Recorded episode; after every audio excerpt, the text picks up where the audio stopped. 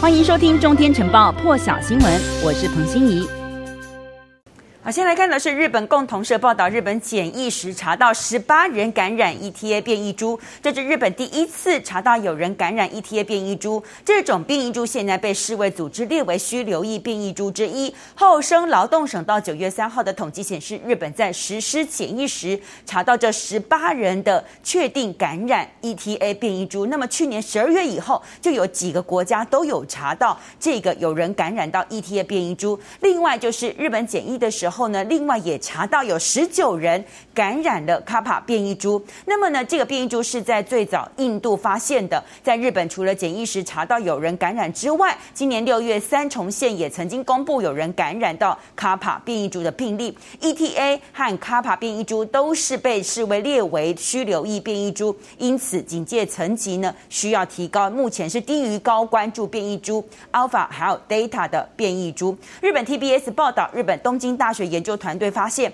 相较于原始病毒株呢，中和抗体对于 Mu 变异株的保护力说只剩下大约七分之一。读卖新闻也报道，疫苗对 Mu 变异株保护力甚至低于 Delta 变异株以及 Beta 变异株。朝日电视台的新闻说，相较于其他的变异株，中和抗体对于 Mu 变异株的保护效果是最差的。日本 NHK 报道，埼玉县的致富市政府承认，今年七月四号发生疫苗施打乌龙事件呢，当地大规模接种会场有一名医师，他竟然忘记了填充疫苗，直接帮一名年长妇女注射了大约零点三毫升的空气。现在妇女健康是没有异常的，但是当地的政府表示，正常情情况之下，医师打完疫苗之后，护理师会填充疫苗液到注射器里头，再由医师和护理师。一起确认，但是当时却没有确实执行步骤，而政府也呼吁医疗机构为民众施打疫苗的时候，务必先确认注射器里到底有没有疫苗再施打。而今年初第一次在哥伦比亚发现的 Mu 变异株，最近被世卫组织列为需留意变异株。刚刚提到 ETA 变异株也是需留意变异株之一。欧盟药品管理局 EMA 表示谬变异株恐怕会更令人担心，因为它可能具有。增强的免疫逃逸的特性，就是它会逃脱的。欧盟药管局说，欧盟药管局现在主要关注具有这个高传染力的 Delta 变异株之外，同时也要研究正在传播的其他变异株，像是在秘鲁发现的，还有拉达、Lambda，还有更近期的这个 Mu 变异株。那么，欧盟药管局呢，最近就是要跟疫苗开发商来讨论，到底现有的疫苗。对付 Mu 变异株的效果如何？可是他们说，不得不说，还没有数据可以显示 Mu 变异株的传播那么厉害，以及它是不是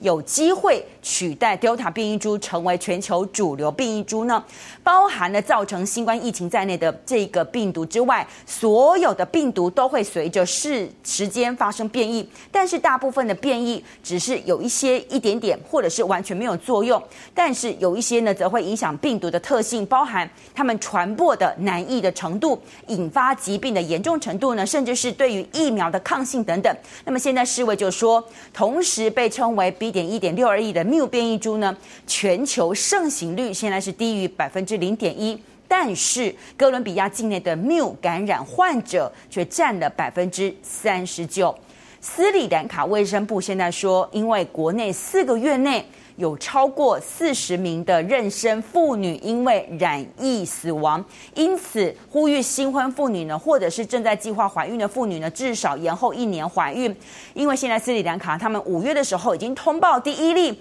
孕妇染疫死亡的病例，从四月中呢，他们就因应当地整个松绑旅行的经历之后呢，Delta 变异株感染的病例一直在飙升当中。因此，政府除了就是很辛苦在抗疫之外，现在面对越来越多的孕妇染疫死亡，他们必须要拿出对策。因此，斯里兰卡的卫生部呢，跟法新社说，通常每一年。他们有九十到一百名的孕妇死亡案例，但是从第三波疫情开始，斯里兰卡就不断的接获孕妇染疫死亡。现在在斯里兰卡呢，大约是五千五百五千五百名孕妇染疫之外呢，这里头百分之七十说是已经完整的接种疫苗。这个步骤就是为了对抗、防止孕妇在染疫。婴儿死亡。因此呢，现在在斯里兰卡呢，Delta 变异株提高了重症风险之外呢，他们对于这个所谓的接种率呢，也特别的重视。而人口两千一百万的斯里兰卡，其实从八月中旬就开始实施清封城，预计政府呢将在这个月，就是九月中旬来解除。但是呢，世卫组织驻斯里兰卡的专家现在呼吁当地要实施更严格的防疫限制措施，最好是一直到十月为止。南韩现在正在进行十八岁到四十九岁的民众施打辉瑞以及莫德纳疫苗。南韩新冠疫苗预防接种推进团说，防疫部门暂时不考虑交叉打辉瑞以及莫德纳新冠疫苗。韩联社说，因为部分观点指出，考虑到莫德纳已经好几次出现。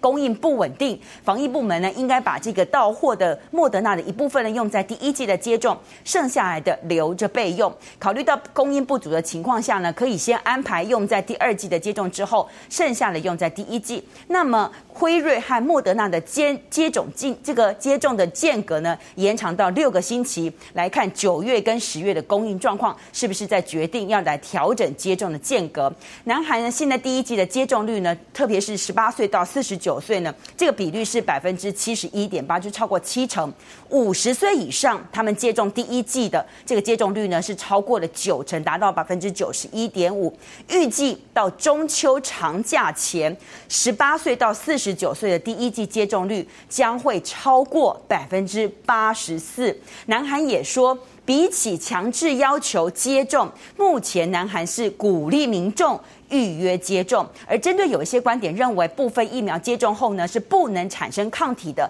以及年长者和慢性病患者的抗体产生率比较低，南韩也说，单靠抗体产生率呢是很难判断疫苗到底有没有效。接下来，阿富汗的最新消息是路透社报道，白宫国安会议透过声明表示。在塔利班组织的配合之下，有一架载送美国公民以及其他合法永久居民离开阿富汗的包机已经平安降落在卡达了。之后，这类撤离行动将会继续进行。法新社报道，这架班机里头载有一百一十三人，包含美国人在内的乘客，飞离了阿富汗首都喀布尔的机场，随后就抵达了卡达。但是，也有消息指称，机上的人数大概有两百人，而这是撤离行动结束以来第一架。再送外国人离开阿富汗的班机。那么各国八月刚结束混乱的撤离阿富汗的行动之后呢，其实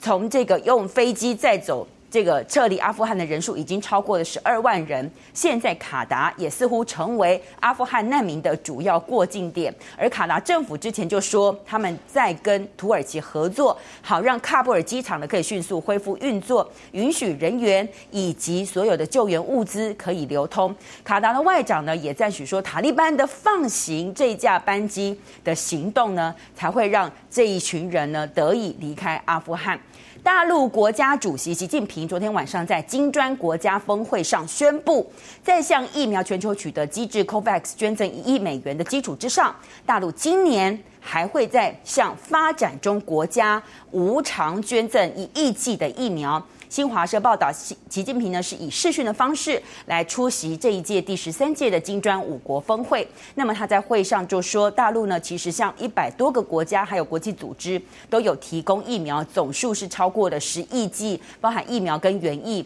接下来会努力在全年度对外提供二十亿剂的疫苗。习近平同时也宣布，明年将会担任金砖国家的主席国，来主办金砖国家领导人第十四次的会晤，而。二零零九年开始的金砖国家峰会呢，最初就是由大陆、俄罗斯、印度和巴西这四个新兴市场国家的领袖参与，之后才加入了南非。而这届峰会呢，是由印度来主办的。更多精彩国际大事，请上中天 YT 收看完整版，也别忘了订阅、按赞、加分享哦。